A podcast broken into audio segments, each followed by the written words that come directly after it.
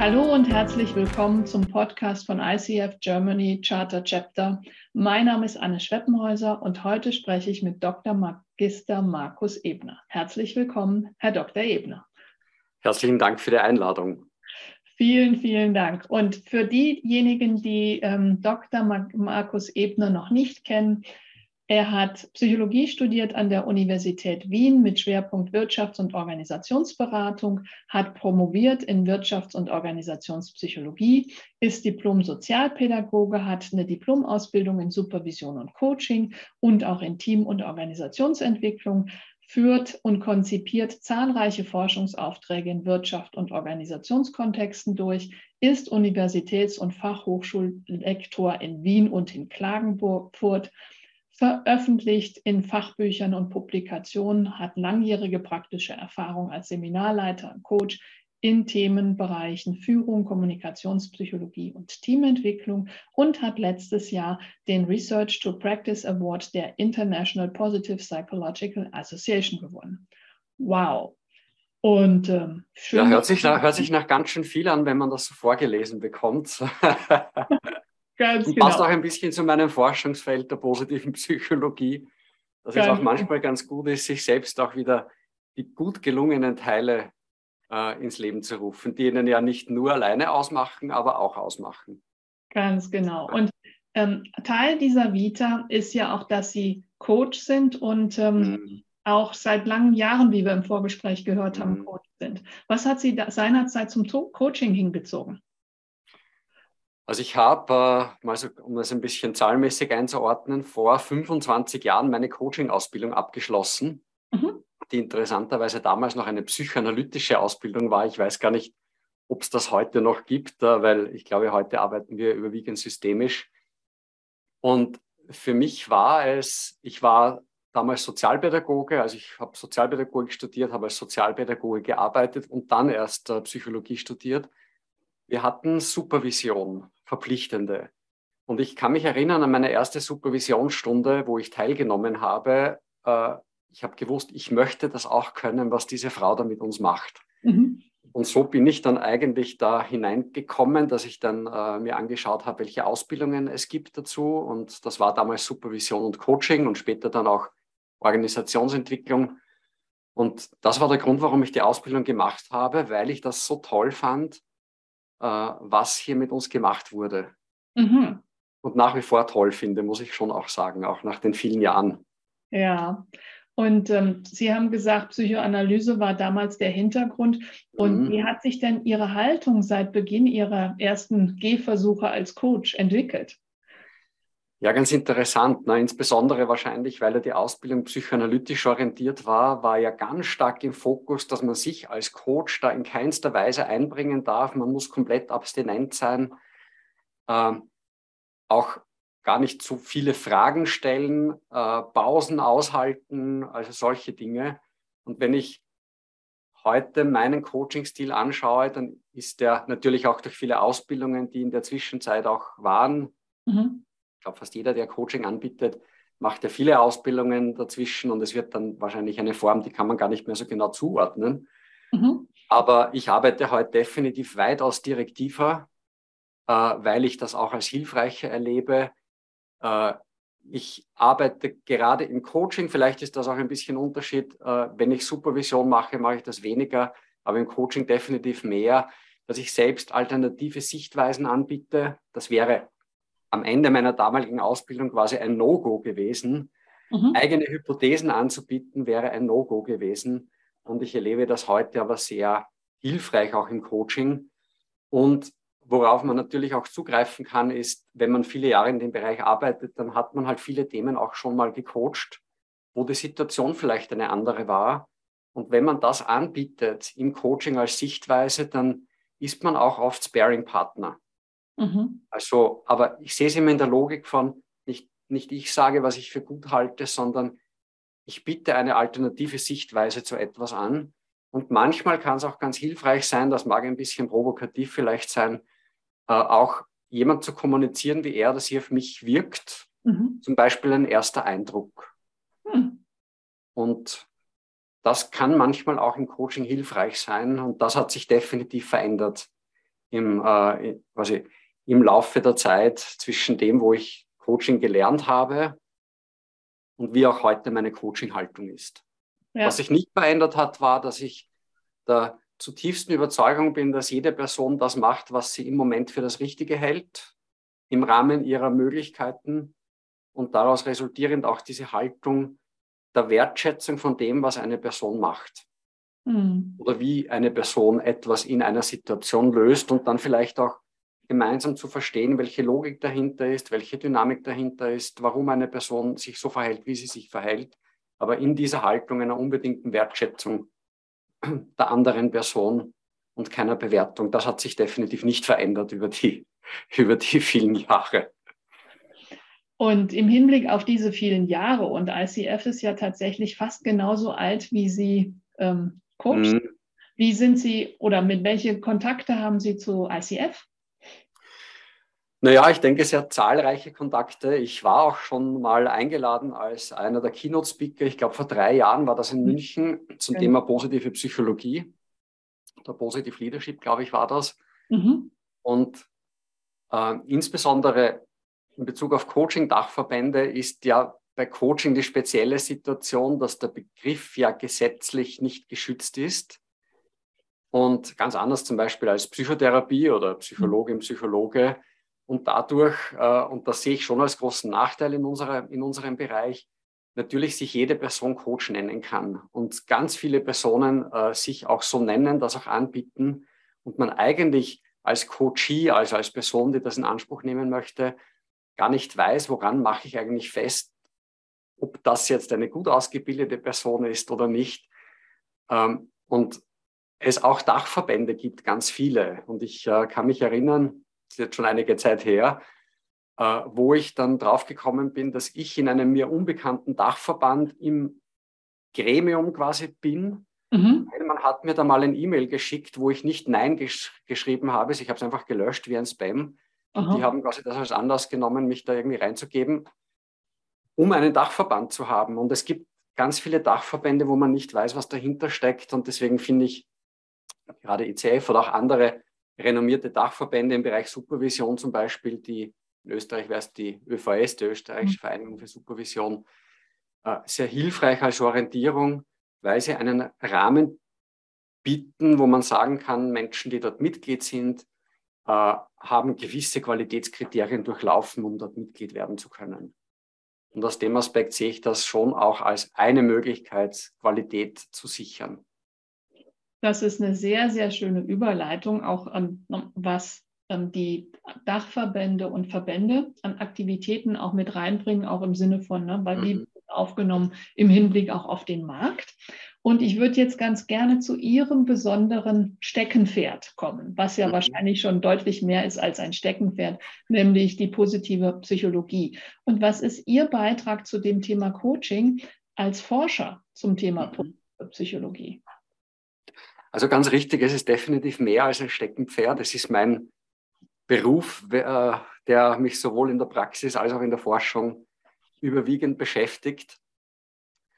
Ähm, und ich finde gerade dieser Ansatz der positiven Psychologie passt wunderbar auch ins Coaching dazu. Das, was ich forsche, vielleicht in aller Kürze, also mein Schwerpunkt ist in dem Fall Führungsforschung. Ich beforsche innerhalb der positiven Psychologie den Bereich Positive Leadership. Mhm ähm, habe dazu das Perma-Lead-Modell entwickelt. Das ist ein ganz konkretes Führungsverhaltensmodell, von dem man nachweisen kann, wenn Führungskräfte so führen, dann hat das messbare positive Effekte auf Mitarbeiterinnen und Mitarbeiter. Und das ist, ja, das ist ja letztendlich, was man als Führungskraft ja möchte, dass man Effekte hat. Äh, Beispiel, äh, die Burnout-Gefährdung der Mitarbeiterinnen und Mitarbeiter äh, verringert sich um das zweieinhalbfache, wenn eine Führungskraft nach diesem Stil führt. Die, ähm, die, die Belastung am Arbeitsplatz sinkt maßgeblich. Die Gesundheitsdaten verbessern sich. Also es gibt eine Menge an Studien mittlerweile, wo man zeigen kann, welche Effekte das hat. Und gerade bei Coaching ist ja die Frage, kann man in irgendeiner Form oder die Antwort gibt es ja bereits, man kann oder in welcher Form kann man äh, nachweisen, dass Coaching tatsächlich effektiv ist, im mhm. Sinne von äh, im Interesse der Personen, die gecoacht werden. Oder anders ein bisschen salopper formuliert, ist es einfach nur ein sehr nettes Gespräch, wo halt jemand über etwas plaudert und die andere Person Fragen stellt? Oder gibt es tatsächlich nachhaltige Wirkungen, äh, die auf diese Person einen positiven Impact haben? Und in dieser Logik finde ich es extrem wichtig, dass wir auch im Coaching sehr forschungsgeleitet arbeiten, denn ich kann ja auch Coaching-Gespräche führen, die für diese Person keinen Effekt haben oder auch einen negativen Effekt mhm. haben. Somit brauchen wir ja im Coaching Modelle, an denen wir uns orientieren, die im optimalen Fall evidenzbasiert sind. Und evidenzbasiert heißt, dass jemand aus der Wissenschaft anhand von großen Stichproben mit Studien nachgewiesen hat, dass es hier tatsächlich positive Effekte gibt. Und das macht die positive Psychologie sehr stark. Und äh, also diese Nachweise von Effekten. Und das, was ich als sehr bereichernd empfinde. Und ich glaube, das hat meine Coaching-Haltung noch, Coaching-Haltung und auch mein Tun nochmal maßgeblich verändert, dass wir in sehr vielen Beratungs-, Coaching-, Supervisions-, Trainingssituationen äh, sehr oft sehr defizitorientiert an eine Person herangehen. Also da kommt jemand mit einem Problem und wir fokussieren das Problem so lange, bis das Problem weg ist. Ich formuliere es jetzt mal so. Das Ziel ist es ja oft, eine schwierige Situation aufzulösen. Und das ist ja auch der Ansatz der klinischen Psychologie, im Übrigen ja wichtig und zu Recht. Hier gibt es ein Leiden und ich äh, habe hilfreiche Ansätze, um dieses Leiden im günstigsten Fall wegzubringen. Die positive Psychologie versteht sich als Wissenschaft als Ergänzung von diesem Ansatz, nämlich die Entwicklung endet nicht dort, wo ich nicht mehr leide, sondern es muss auch noch etwas geben, das ist die Philosophie dahinter, das jenseits des Leidens steckt oder sogar parallel zum Leiden funktionieren kann. Das heißt, ich muss gar keine Situation haben, wo ich etwas bewältigen muss, um aus einer Sicht der positiven Psychologie in ein Coaching zu gehen.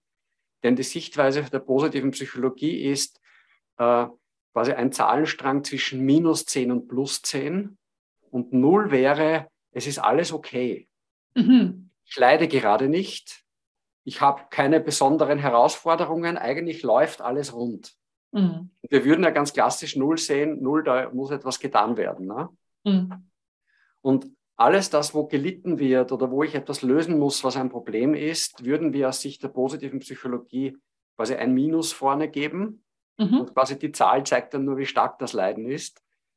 Aber wir sagen zusätzlich, gibt es auch Entwicklung im Plusbereich. Mhm. Und im Plusbereich haben wir zum Beispiel besondere Stärken, die jemand hat, die man auch diagnostizieren kann in der positiven Psychologie. Und ich mache das zum Beispiel auch im Coaching, wo man dann ganz gezielt mit den Stärken dieser Person arbeitet und sich zum Beispiel auch, ohne dass ein Problem sein muss, mit dieser Person gemeinsam überlegt, wie kannst du diese Stärken, die du hast, noch mehr einbringen in deine äh, derzeitige Arbeit.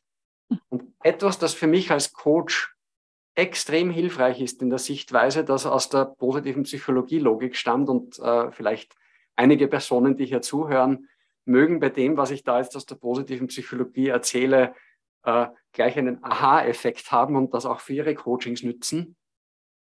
Wir differenzieren in der positiven Psychologie ganz klar zwischen Fähigkeiten und Stärken. In der Praxis wird das nämlich sehr oft synonym verwendet.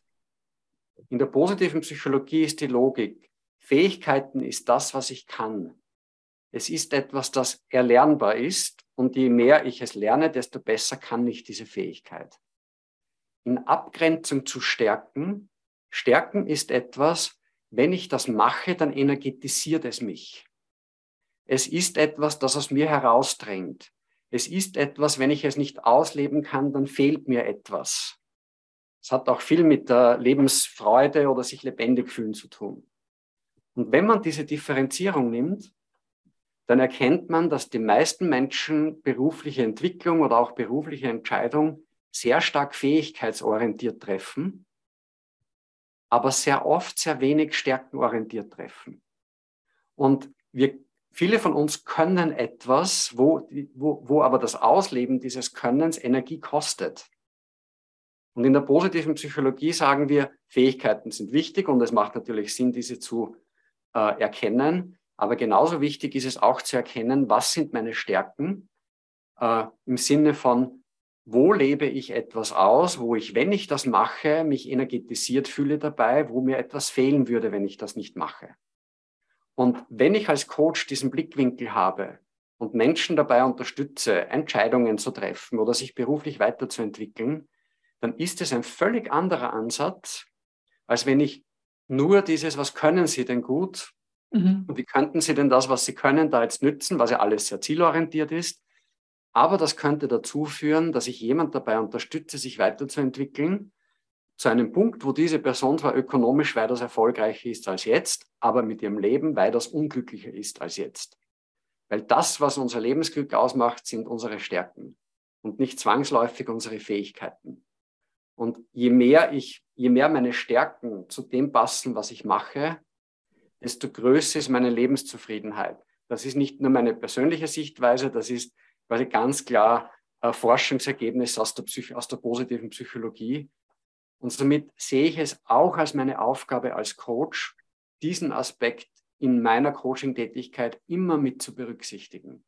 Und immer auch die Frage zu stellen, wenn Sie das tun, von dem Sie mir jetzt gerade gesagt haben, dass Sie ganz viel von anderen gelobt werden, wie geht es Ihnen denn, während Sie das tun? Wie geht es Ihnen denn nachher?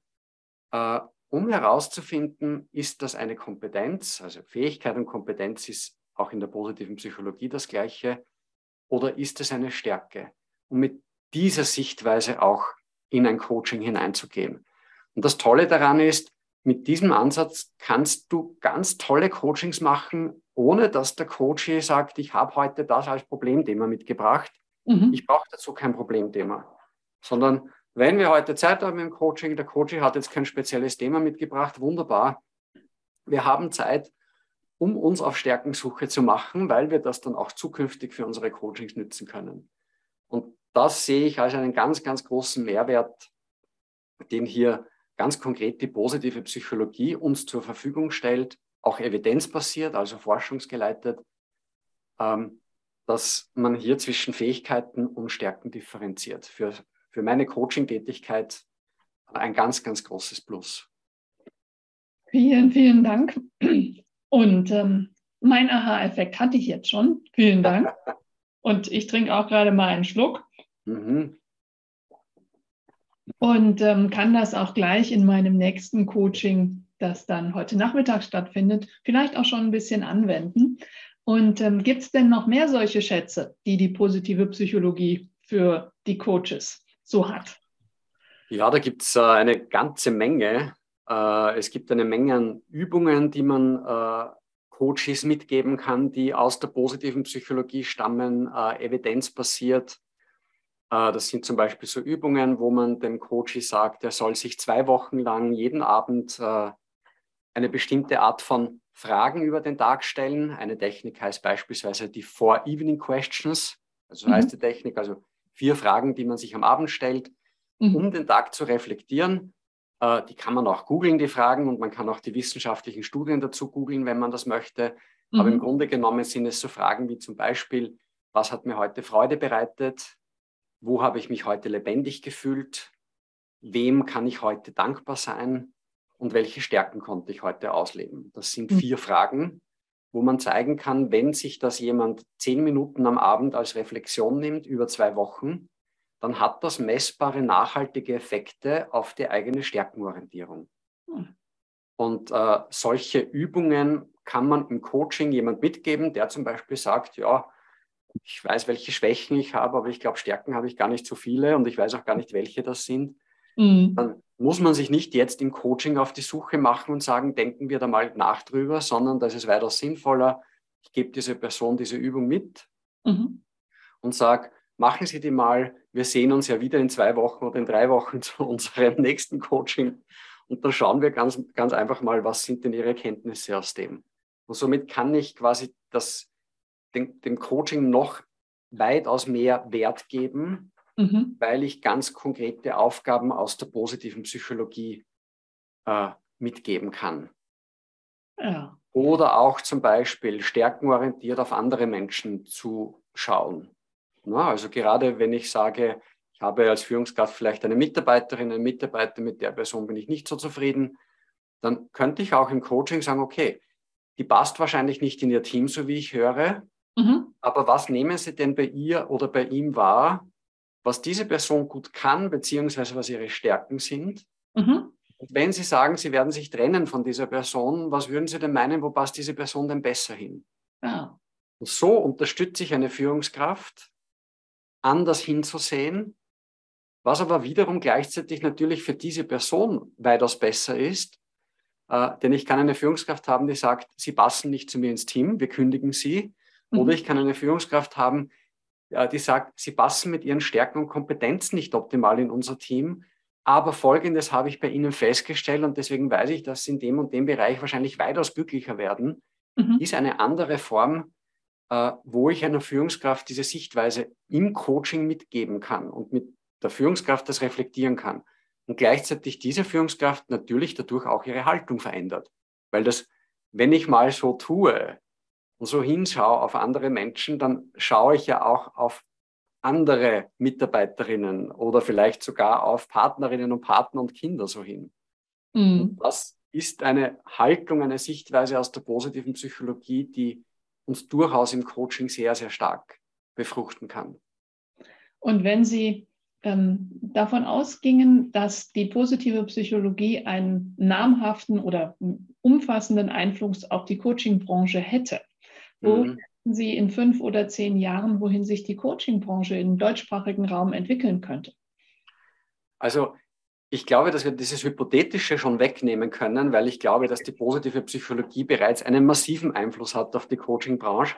Mhm. Äh, man sieht das an den Büchern, die erscheinen. Also es gibt mittlerweile auch im deutschsprachigen Raum eine Menge an Büchern, die sich damit beschäftigen, mit positiver Psychologie im Coaching. Und ich glaube auch, dass generell die Coaching-Haltung ja schon immer etwas hatte, auch bevor es die positive Psychologie gab, das ja schon der positiven Psychologie zuordnenbar ist. Die mhm. Ressourcenorientierung, die wir ja im Coaching sehr stark haben. Das ist die Denkweise der positiven Psychologie als Wissenschaft. Coaching hatte das ja schon immer als mhm. Haltung. Also ich denke, dass die zwei äh, Bereiche schon mal von, von ihrem Naturell her einen ganz, ganz großen Überschneidungsbereich haben.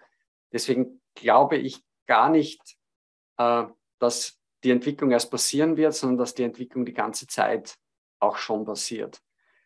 Was ich aber generell glaube, und das nehme ich schon bereits jetzt wahr, ist, dass der Stellenwert des Coachings also insbesondere wenn ich jetzt die 25 Jahre, die ich die Branche kenne, mhm. hernehme, sich ja bereits massiv verändert hat von dem, oh, der braucht einen Coach, na bitte äh, behalten Sie das geheim, dass der einen Coach hat, mhm. bis hin zu ganz viele Unternehmen, für ganz viele Unternehmen ist es ganz klar, dass unsere Top-Führungskräfte selbstverständlich einen Coach äh, an die Seite gestellt bekommen, mhm. weil es wichtig ist, über Dinge zu reflektieren. Ja. Und das, was ich was ich erlebe, was sich verändert und was ich glaube, was noch stärker wird, ähm, dass ich Coaching als Begleitung für Führungskräfte in Anspruch nehme und nicht nur, wenn es, wenn es eine schwierige Situation gibt. Mhm. Und hier ja. glaube ich, dass die positive Psychologie das ein Stückchen weit mit beeinflusst. Denn wenn ich in dieser Zahlenlogik auf Null bin, habe ich ja kein Problem. Mhm. Aber kein Problem zu haben, heißt ja nicht, dass ich vielleicht ganz viel ungenütztes Potenzial liegen habe. Ne? Wenn ich sage, ich habe von 0 bis plus 10, das ist mein möglicherweise ungenütztes Potenzial. Und wenn ich als Führungskraft regelmäßig von einem Coach begleitet werde, der mir hilft, auch zu reflektieren, dass für mich vielleicht noch gar kein Problem ist und der mir hilft, auch das ungenützte Potenzial immer wieder sichtbar zu machen, dann äh, brauche ich dazu keine keine Situation, wo ich eine Lösung dafür brauche. Und äh, ich glaube, dass sich Coaching mehr und mehr dorthin entwickelt. Wir sehen das auch bei ganz vielen Unternehmen, die heute, bei denen heute Coaching selbstverständlich ist. Äh, man sieht es an der Anzahl der Coach. Also Coach ist auch ein sehr großer Markt geworden. Den mhm. würde es in dieser Form ja auch nicht geben, wenn nicht auf der anderen Seite quasi der Bedarf da wäre. Und deswegen glaube ich, dass wir in einer sehr spannenden Branche sind, die mehr genützt werden wird mit dem Potenzial, das sie ja bereits hat äh, in den nächsten Jahren. Ähm, und das sehe ich durchaus als positiv. Also jetzt nicht nur, weil wir Coach sind, sondern weil ich glaube, dass diese, diese Logik der Reflexion ja auch die Entwicklung beschleunigt von Menschen. Und mhm. wir Coach haben nun mal gelernt, solche Reflexionsprozesse bei Menschen auszulösen und auch zu begleiten. Und das ist eine wunderbare Ressource. Vielen, vielen Dank auch nochmal für dieses besondere Beschreiben von Coaching, also Coaching als Reflexionsunterstützung für Coaches oder Klienten. Mhm. Und jetzt kommen wir schon leider so langsam in die Zielgerade unseres, unserer Aufzeichnung heute. Gibt es eine Empfehlung ähm, für die Coaches im deutschsprachigen Raum, um sich optimal auf diese schon von Ihnen skizzierten Entwicklungen vorzubereiten? Mhm. Also ich glaube, dass wenn, wenn, wenn ich mir überhaupt anmaßen darf, eine Empfehlung zu geben, ich bin immer so ein bisschen vorsichtig, weil Empfehlung ist ja immer was ganz Subjektives aus der völlig eigenen Sicht. Ja. Ähm, einerseits und auf der anderen Seite glaube ich, dass man es gar nicht geografisch begrenzen muss. Ich würde eher die, würde eher die Empfehlung aus Sicht der positiven Psychologie herausgeben, nämlich auch für sich als Coach ähm, sich nicht anzupassen, also nicht die Logik zu haben, wie entwickelt sich der Markt und was muss ich da jetzt alles anbieten, dass ich auf diesem Markt gut bestehen kann, sondern weiter stärker den Fokus der Passung, das ist nämlich die Sichtweise der positiven Psychologie, äh, in den Vordergrund zu stellen. Was sind meine Stärken? Mit welchen Menschen, mit denen ich arbeite, blühe ich selbst auf als Coach? Welche Art von Coaching gibt mir das Gefühl, dass ich als Coach äh, wirkungsvoll und lebendig bin?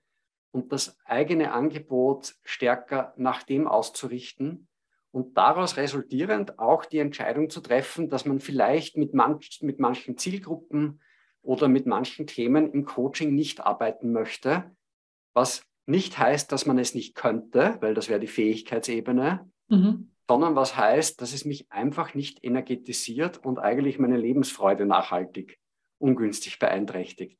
Und ich sage das ganz bewusst so, weil ich die Erfahrung gemacht habe, das ist für jeden Coach anders. Also es gibt einfach Leute im Coaching, die blühen so richtig auf, wenn ein Coach so richtig Widerstand hat, überhaupt gegen alles, was mit Coaching zu tun hat. Mhm. Die dann so richtig in ihrem Element sind und sagt, das finde ich toll, weil da kann ich meine Stärken ausleben, das kann ich. Und für andere ist es wieder ganz toll, wenn sie auf einem sehr intellektuellen Level etwas akademisch reflektieren und dabei unterstützen und dort so richtig aufblühen.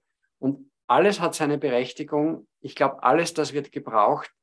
Und äh, die, das, was ich jedem Coach sagen würde, auch jemand, der gerade seine Ausbildung absolviert oder absolviert hat, achte ganz gut bei dir drauf, wo fühlst du dich lebendig, welche Menschen, mit denen du arbeitest, welche Themen, welcher Ansatz energetisiert dich und mach das mehr und orientiere dich weniger an dem, wo du sagst, oh, das kann ich noch nicht, das muss ich unbedingt auch noch lernen, dass ich das auf der Fähigkeitsebene mache. Das soll man schon tun als Coach, das ist ganz klar. Aber sich nur an dem zu orientieren und aus dem Blick zu verlieren, was macht mir eigentlich Freude, wenn ich das mache, wäre ein eher ungünstiger Ansatz. Und ich glaube, wenn wir uns an dem orientieren, selbst als Coach, auch für uns, dann können wir auch andere Menschen weitaus besser dabei, zu, dabei unterstützen, ihr komplettes Potenzial zu entfalten, weil wir es ja dann auch selbst tun. Und es nicht darum geht, dass wir uns anpassen, sondern dass wir uns einfach ansehen, wo, wo passen wir denn am besten. Und manche tun sich ganz leicht mit Menschen in Sozialeinrichtungen und manche tun sich viel leichter bei Führungskräften, die oft sehr schwierig sind, im ökonomischen Bereich in der ersten Führungsebene. Und manchmal ist das andere schwierig. Also ich würde es an dem festmachen. Und das wäre so mein Tipp, weil dann gehst du selbst in eine glückliche Zukunft als Coach, weil du dein Berufsleben so gestaltest, dass es zu dir passt und nicht dein Berufsleben so gestaltet, dass du dich irgendwann angepasst hast und dort dann vielleicht erkennst, dass das eigentlich gar nicht das ist, was dich glücklich macht. Vielen, vielen Dank für dieses wunderbare Schlusswort. Als Appell für die Zuhörerinnen und Zuhörer, wer sich mehr für Dr. Ebner interessiert, findet ihn natürlich im Internet und auch in LinkedIn. Da werden wir ne, in der Einladung auch nochmal die entsprechenden Daten verlinken. Für heute vielen, vielen Dank für diese Inspiration und diese Anregungen und auch diese Schubse in die positive Richtung. Sehr ganz herzlichen Dank für die Einladung. Es war auch mir eine Freude, darüber zu reflektieren, über meine eigenen 25 Jahre und auch, was so ein Resultat davon sein kann. Dankeschön. Dankeschön.